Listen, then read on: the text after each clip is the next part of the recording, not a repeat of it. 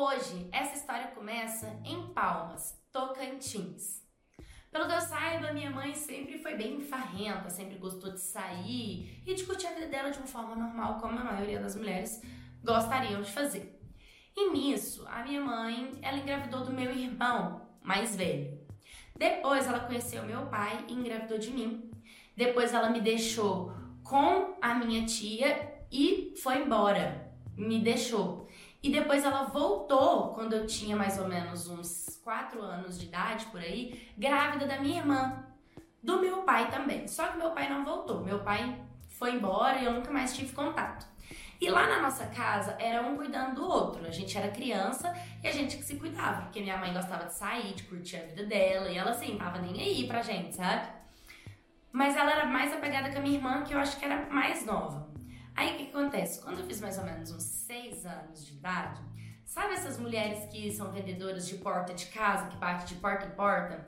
Ela estava na nossa cidade. Ela passou e virou para minha irmã e falou assim para minha mãe: "Escuta, você não quer me dar essa menininha não?" Que antigamente era assim, né? Antigamente uma pessoa melhor pedia para dar outra. Até hoje, na verdade, dependendo dos lugares do Brasil, é, funciona desse jeito.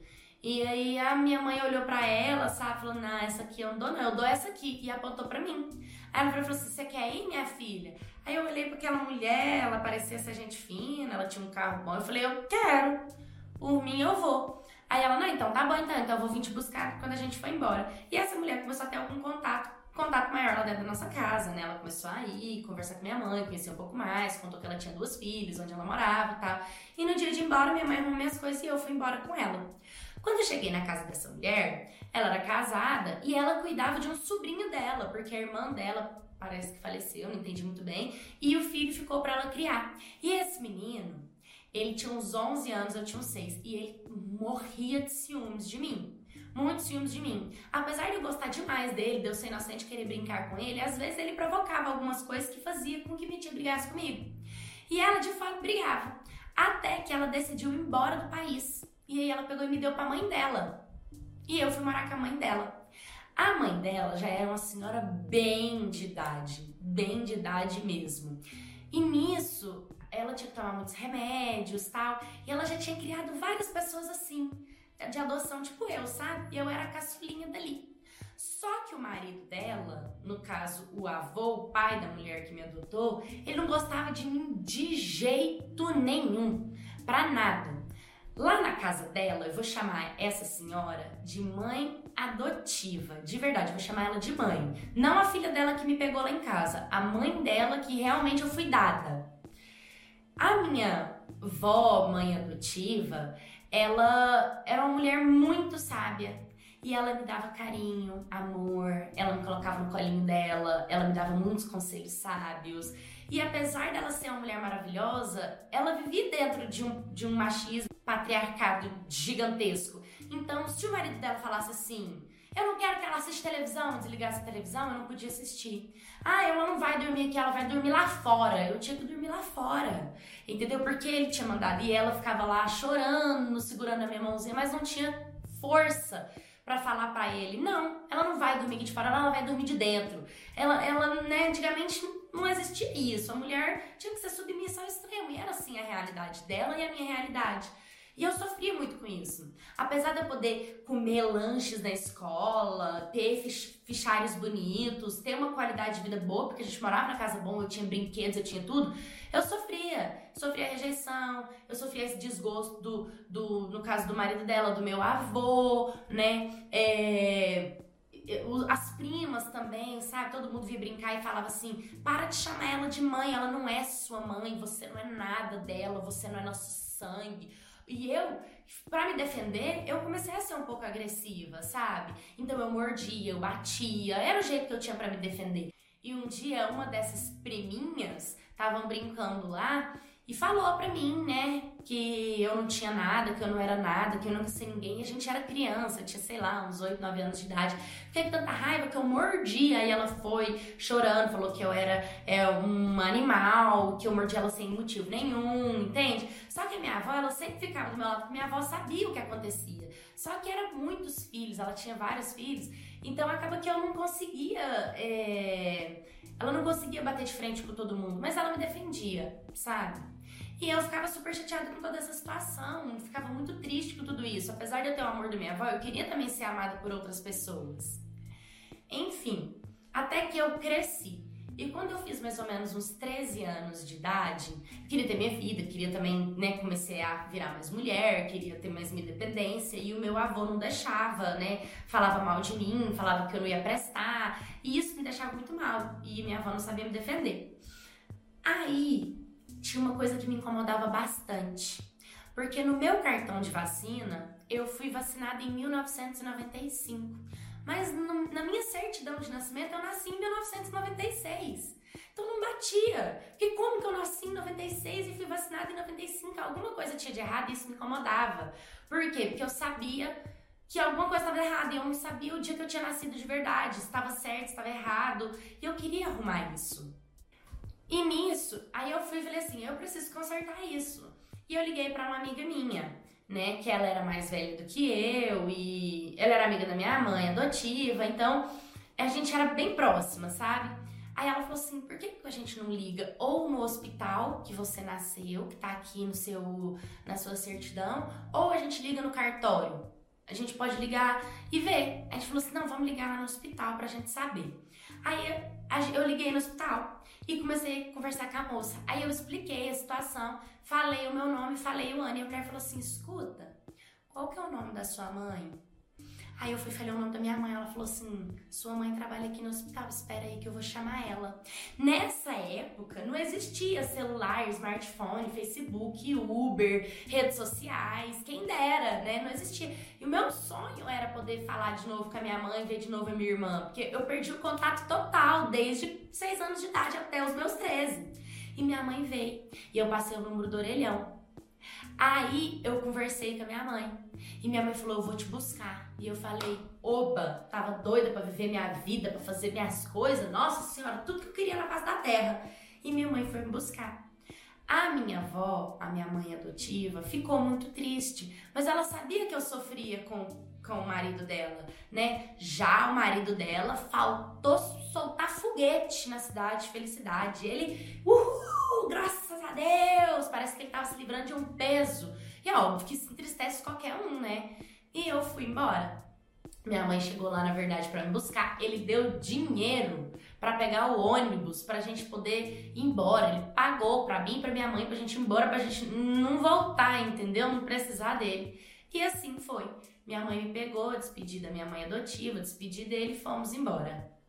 Bom, e como a casa da minha avó, mãe adotiva, era no interior de Goiás e a gente ia ter que voltar para Palmas, no Tocantins, então a viagem era longa. E na metade do caminho, na, na verdade, acho que numa das primeiras paradas do ônibus, minha mãe desceu comigo.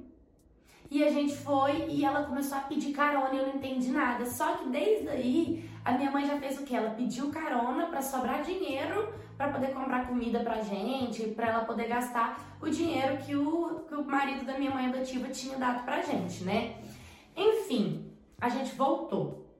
Quando a gente voltou, assim, foi incrível ter reencontrado minha irmã. Eu não gostava muito do meu irmão, né? Ele era meio assim, nojento, falava muita é, putaria, essas coisas. Eu não gostava dessas coisas dele, entendeu? E com mais ou menos um mês que eu tava morando lá com a minha mãe, com os meus irmãos, minha mãe vira pra mim e pra minha irmã e fala que ia embora pra Europa. E que uma ia morar com a tia, que ia mandar eu pra morar em Goiânia com a minha outra tia, que meu irmão ia morar com o pai. E tipo, eu fiquei possessa de ódio dela, eu fiquei morrendo de raiva. Porque ela nunca me criou, ela nunca cuidou de mim, ela nunca foi apegada comigo, ela nunca foi uma mãezona, nunca foi de me abraçar, de cuidar de mim. Aí a oportunidade que eu volto para casa pra gente ser uma família feliz, ela vai embora. Essa mulher nunca cuidou de mim, a oportunidade que ela tem de cuidar, ela vai abandonar. Eu fiquei muito revoltada com a minha mãe, muito revoltada mesmo com ela. E ela foi embora e deixou a gente sozinho. Meu irmão era mais velho, já tinha 13, né, para 14 anos. Meu irmão também já entendia mais da vida. E a minha irmã aprontamos muito, a gente saía, curtia, sabe? Rolezava na cidade, duas meninas pré-adolescentes, mas a gente, a gente fazia muita bagunça juntos. E nisso, minha mãe falou pra eu ir pra Goiânia, né? Que era pra eu morar lá com a minha tia e eu morar com a dela. E aí eu peguei e falei assim, não, beleza, mas eu posso visitar a minha amiga? A amiga, aquela que me ajudou a descobrir quem era minha mãe. E a minha mãe falou assim, ah, aí eu liguei pra minha amiga e pedi pra minha amiga pedir pra minha mãe. E minha amiga pediu, minha mãe pediu pra ela, para não deixar eu ir lá visitar aquele povo, sabe? Só que três meses depois que eu voltei lá de, de do interior de Goiás para casa da minha mãe, a minha mãe adotiva morreu, a minha avó morreu. E a família inteira, os irmãos adotivos, os filhos da minha avó, da minha mãe adotiva, todos eles começaram a me culpar. Começaram a falar que fui eu, porque ela ficou contrariada de eu ter ido embora, que eu abandonei ela. Ninguém olhou meu lado todo mundo me julgou. A galera começou a me, me, Nessa época começou a existir rede social, a galera começou a me bloquear em todas as redes sociais. Ninguém queria falar comigo, todo mundo me culpando, todo mundo falando que era eu, sabe? E todo mundo me tratava como se a minha avó cuidasse de mim, mas lá na verdade, gente, era eu que cuidava dela. Eu era uma criança que levava o remédio para ela de manhã, à tarde, à noite, fazia comida, lavar roupa, lavar casa, lavar vasilha. Eu cuidava muito dela, entendeu? Não era ela que cuidava de mim. Só que eu tava cansada, eu sofria para isso, né? Eu era humilhada, eu tinha que ouvir muito desprezo e eu tava numa época da minha vida que eu não queria passar por isso. Queria fugir daquela situação, por mais que eu amasse muito a minha mãe adotiva, entendeu? Mas ninguém quis saber. Todo mundo preferiu me culpar. E eu fiquei muito baqueada, sabe? Fiquei muito mal, muito mal mesmo. E pouco tempo depois, o meu avô, no caso, o marido da minha avó adotiva, também morreu, né? E aí foi quando eu decidi ir lá visitar aquela minha amiga. Eu fui. Cheguei lá, visitei ela, fiquei lá comigo, falei, eu quero ir lá ver, ver os meus irmãos, ver alguém, falar com alguém, né? E nisso, a minha amiga foi me ajudou e eu fui. E a minha mãe fora do país. Minha irmã ficou lá em Tocantins e Palmas junto com meu irmão e eu fui de ônibus, porque tinha me dado dinheiro, né? Minha mãe tinha mandado dinheiro para ir para casa da minha amiga e minha amiga me deu dinheiro para eu ir lá no interior. Aí eu fui. E quando eu cheguei lá para visitar meu irmão, meu irmão tinha acabado de receber uma oferta para trabalhar no interior de Minas, mas a esposa dele ia ficar. E a esposa dele no começo estava me tratando assim, meu amor. É, ai, não sei o que, pra lá e pra cá. Por quê? Porque ela pensava que eu tinha direito à herança. Do, da minha mãe adotiva junto com o marido dela, por conta que os outros filhos que também eram adotivos teriam direito, então eu também teria. Só que os meus irmãos adotivos não quiseram me colocar dentro dessa herança. Eles me cortaram, eles falaram que eu não merecia, que a culpa era minha da minha, da minha mãe adotiva ter morrido, e eles não quiseram me dar nada, entendeu? E, e com o tempo, quando a minha cunhada descobriu que eu não tinha direito a nada, ela começou a fazer o quê? A me humilhar, a me maltratar, a me colocar para baixo e começou a me cobrar. Ela falou assim: ó, ou você começa a trabalhar entendeu? Ou não vai dar certo, não. Você precisa de ajudar aqui na casa, não sei o quê. E foi onde eu comecei a fazer unha. E aí eu comecei a fazer unha e tal. Só que como eu hum, hum, trabalhava dentro de um salão de beleza, eu tava sempre com a unha feita, sobrancelha feita, cabelo escovado, arrumada, cheirosa. E minha cunhada começou a embirrar comigo, entendeu? Ela começou a me fazer de escrava, de empregada. Eu, eu lavava as louças, eu arrumava a casa, eu lavava o banheiro, ajudava com 200 reais, às vezes pagava energia, tipo, tava sustentando tudo nas minhas costas porque eu morava de favor, entendeu? Aí teve um dia que, tipo, um outro irmão adotivo veio visitar a nossa cidade, passou por lá. E, tipo, eu era uma adolescente, ele era pouco mais velho do que eu. Eu não sei o que, que aconteceu, que ele veio discutir comigo e a gente meio que começou a trocar porrada. Nós dois começamos a trocar porrada. E a gente começou a brigar, foi muito louco, sabe? Tipo, ele me empurrando, empurrando ele. E a gente fez um furdunço. E aí minha cunhada chegou. E quando a minha cunhada chegou, a gente já tinha parado de brigar. Mas tava, tipo assim, ele tava deitado no quarto e eu tava na sala. E quando a minha cunhada chegou, ela começou a falar que bagunça é essa, se ele tava transando, sua safada, não sei o que. Começou a acusar que eu e o meu irmão de consideração tinha ficado da casa dela. E pra mim foi absurdo. Ela começou a me xingar. E ela não sabia que meu irmão tava dentro do quarto. Meu irmão levantou e começou a mandar ela tomar vergonha na cara e falar pra ela que nunca teria coragem, que a gente é irmão, que ela tá louca, entendeu? E aí nisso, eu que não suportei mais a situação sabe? Aí nisso ela me mandou embora, sabe? E aí o meu irmão falou: Eu que vou embora, eu que não vou ficar nessa casa, tá maluca, sou louca. Pegou as coisas dela e foi embora e me deixou lá. E eu desesperada sem saber o que fazer. Aí tinha uma amiga minha, que a gente era bem amiga mesmo, que era do salão, né? E eu também tinha voltado a estudar, né? Porque eu era menor de idade, eu tinha que estudar. E aí ela pegou e falou: Não, você não vai passar por essa situação, vem morar na minha casa. E eu fui morar na casa dela. E nisso, gente, já tava com 14 anos, né? E aí eu peguei e comecei a morar na casa dela. E lá na casa dela, o pai dela falou assim: Ó, a única coisa que a gente quer, quer que você ajude sua tia, no caso a mãe da minha amiga. É, nas coisinhas de casa mesmo, para não deixar muitas coisas das custas dela, mas fica tranquila e tal. E lá eu comecei a ser tratada como filha, sabe? E eu tinha de tudo, era maravilhoso, sabe? Tudo que minha amiga tinha, eu tinha, e eu ajudava em tudo que ajudava, eu já era acostumada a ajudar. E aí ele falava, eles falavam até que não precisava eu trabalhar, sabe? Só que eu já tinha independência, eu gostava. E aí a vida foi indo, foi indo. E aí a gente foi, foi crescendo. E eu morei lá um bom tempo. Quando a gente fez 16 anos de idade, minha mãe ainda na Europa, minha irmã ainda em Palmas. Quando eu fiz mais ou menos uns 16 anos de idade, a minha amiga decidiu ir estudar em Goiânia. E ela foi. E eu falei, e eu, né? E os pais dela falaram: não, você pode ficar aqui na nossa casa. Pode continuar aqui normal, não tem problema nenhum. Falei, uai, sério, sério? Falei, então tá.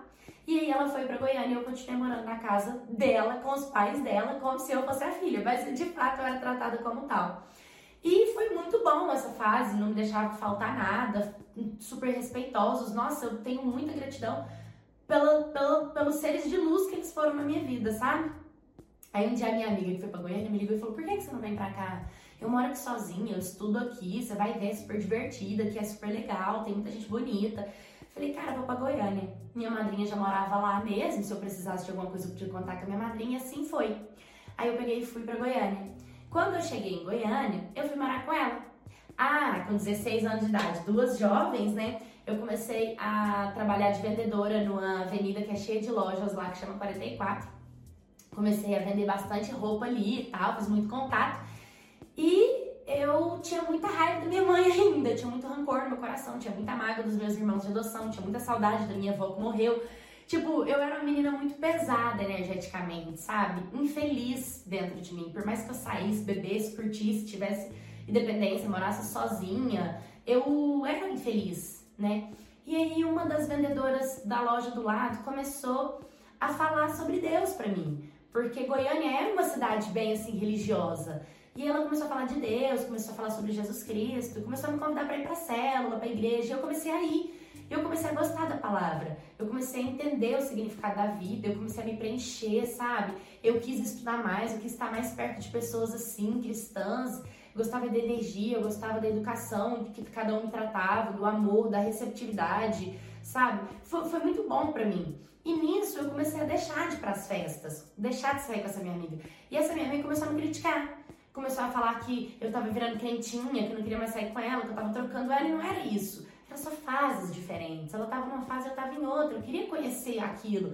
Ela não era vazia tanto quanto eu, e, e aquilo tava me preenchendo de verdade, sabe? As festas eram um preenchimento momentâneo, entendeu? E a gente acabou tendo atrito e a gente acabou separando.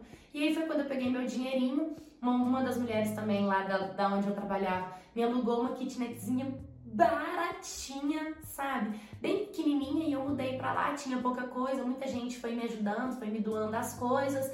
E aí lá na igreja, eu perdoei minha mãe, sabe? Quando eu entreguei minha vida assim para Deus, para Jesus que entreguei, entendi a verdade, eu ele lavou meu coração e eu entendi que dependente de qualquer coisa, a gente tem que honrar pai e mãe, que eu não tinha que culpar minha mãe, ela fez as escolhas dela. E eu era menina independente, que não virei nenhuma viciada, que não fiquei cheia de filho porque eu não tive uma educação sexual, não virei uma dependente química, sabe? Eu era uma menina boa, eu era uma menina de luz, sabe? Eu tinha uma esperança dentro do meu coração, eu fui dada, mas eu nunca, graças a Deus, fui abusada sexualmente por ninguém, passei pela casa de várias pessoas, ninguém fez maldade comida, comigo a esse ponto. Então, independente de qualquer coisa, sabe? Eu não, não tinha que ficar com aquela raiva da minha mãe. Foi quando eu perdoei minha mãe. E foi quando eu liguei pra minha irmã minha irmã disse que ela ia vir morar com a minha madrinha em Goiânia. Eu falei, por que, que você não vem então? Vem! E a minha irmã veio. E depois, quando a minha, minha mãe veio pro Brasil, minha mãe veio visitar ela, ficou na minha casa, a gente saiu juntas. Sabe, ela tem a personalidade dela, o jeito dela, mas eu também tinha que entender isso, sabe? E eu decidi perdoar a minha mãe. Com o tempo, eu conheci um rapaz que hoje nós somos casados, né? Ele me ajudou a abrir o meu lugar de atendimento, meu salão. Por enquanto é na frente, assim, da, da casa da mãe dele, mas é o meu cantinho todo pintadinho, vários esmaltes, eu, sabe? É, tenho vários, tenho uma cartela de clientes, graças a Deus não me falta nada. Eu sou muito feliz com o que eu tenho hoje, sou muito grata. Em um dia eu fui tomar café com uma amiga minha e eu passei por esses caras, morador de rua, catador de papelão, sabe? Galera que usa droga, dependente química, que mora na rua. E eu vi um magrelinho, magrelinho, magrelinho, mas quando eu fixei o olho nele, vocês lembram aquele meu primo que, no caso, quando a mulher me pegou lá no Tocantins e me levou para casa dela, o sobrinho dela morava com ela, ele tinha 11 anos, eu tinha 6, ele tinha ciúmes de mim? Era ele. Ele tava todo magrelo, sabe? Dependente químico, ele me olhou assim, o filho, eu tava com tanta saudade dele, eu abracei ele tão forte, sabe? tão forte, eu fiquei com tanta dó, eu orei tanto pela vida dele, sabe, para Deus ajudar ele. Ele ficou com tanta vergonha, porque quando a gente era mais jovem, ele era uma daquelas pessoas que me humilhava, falava que eu não ia ser ninguém, que eu queria roubar a família dele dele, que tinha ciúme, sabe? Ele me tratava assim.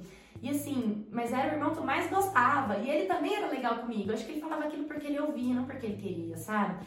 E fiquei com muita assim dó dele, até quis ajudar ele também, mas ele nem, né, sabe, não, ele tava com vergonha, não quis muita proximidade. Acho que é porque o momento que ele tá na vida dele, ele, ele não quis, sabe? E eu simplesmente perdi ele de vista depois, mas eu oro pra vida dele para dar tudo certo.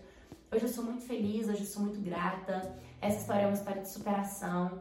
Uma história para contar que, independente se a mãe da gente deu a gente, se ela foi embora do país, se a gente sente que é abandonada, se a gente é, mora com pessoas que desprezam a gente, que a gente desacredita da felicidade, desacredita do amor, é, é exatamente só isso que a gente não pode fazer, desacreditar da gente mesmo desacreditar da fé, desacreditar que a gente tem uma saída, se apegar a Deus, orar, agradecer, sabe? Pedir para Deus ter misericórdia da nossa vida, porque eu sempre pedi e hoje eu vivo os meus sonhos, hoje eu sou muito realizada. Claro que eu quero conquistar muita coisa na vida, mas igual eu disse, eu não me tornei aquilo que todo mundo falava que eu ia me tornar. Então não é porque as pessoas falam que você vai se tornar isso que você tem que se tornar, ou que você tem que é, ligar o botão de foda-se e fazer da sua vida motivos para as pessoas falarem mais ainda. Acredite nos seus sonhos, persista nos seus sonhos, que uma hora a realidade chega e te, e te preenche.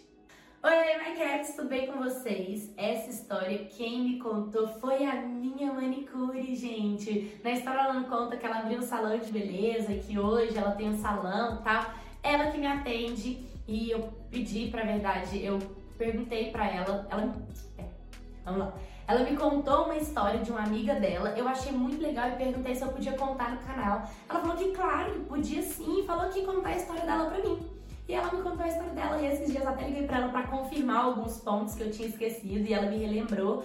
Então, fiquei muito feliz que ela compartilhou. Eu sou muito feliz porque hoje ela é uma menina linda, ela é massa, ela é profissional, ela é legal, ela é comunicativa, sabe? Eu até tô sem meu esmalte, meu Deus do céu, ela viajou e infelizmente é, eu tirei para dar uma, um tempinho nas minhas unhas, mas essa semana eu vou lá e eu tenho muita gratidão pela vida dela, muito feliz por ela ter se sobressaído, a história dela é uma história de superação e fica de exemplo, né? Porque às vezes a gente olha pro outro, a gente não sabe um pingo do que passou na vida dela. A gente olha para ela, a gente não imagina que ela passou por tudo isso sabe? Ela é bonita, ela é forte. Tem muitas mulheres que não enxergam a raiz. Por isso que eu falo que é tão importante a gente olhar pro outro e entender que aparência não é nada. Que quando a gente olha a raiz, essa pessoa tem tanta coisa, sabe? Por isso que a gente tem que respeitar o outro, respeitar a história do outro, respeitar a, o espaço do outro, pra gente poder ser respeitado também, né? Então, se você também já passou por alguma situação do tipo, se você também já foi dada, se sua mãe também já saiu do país, deixe nos comentários, me manda sua história, curta, comenta, compartilha, se inscreva no canal. Um beijo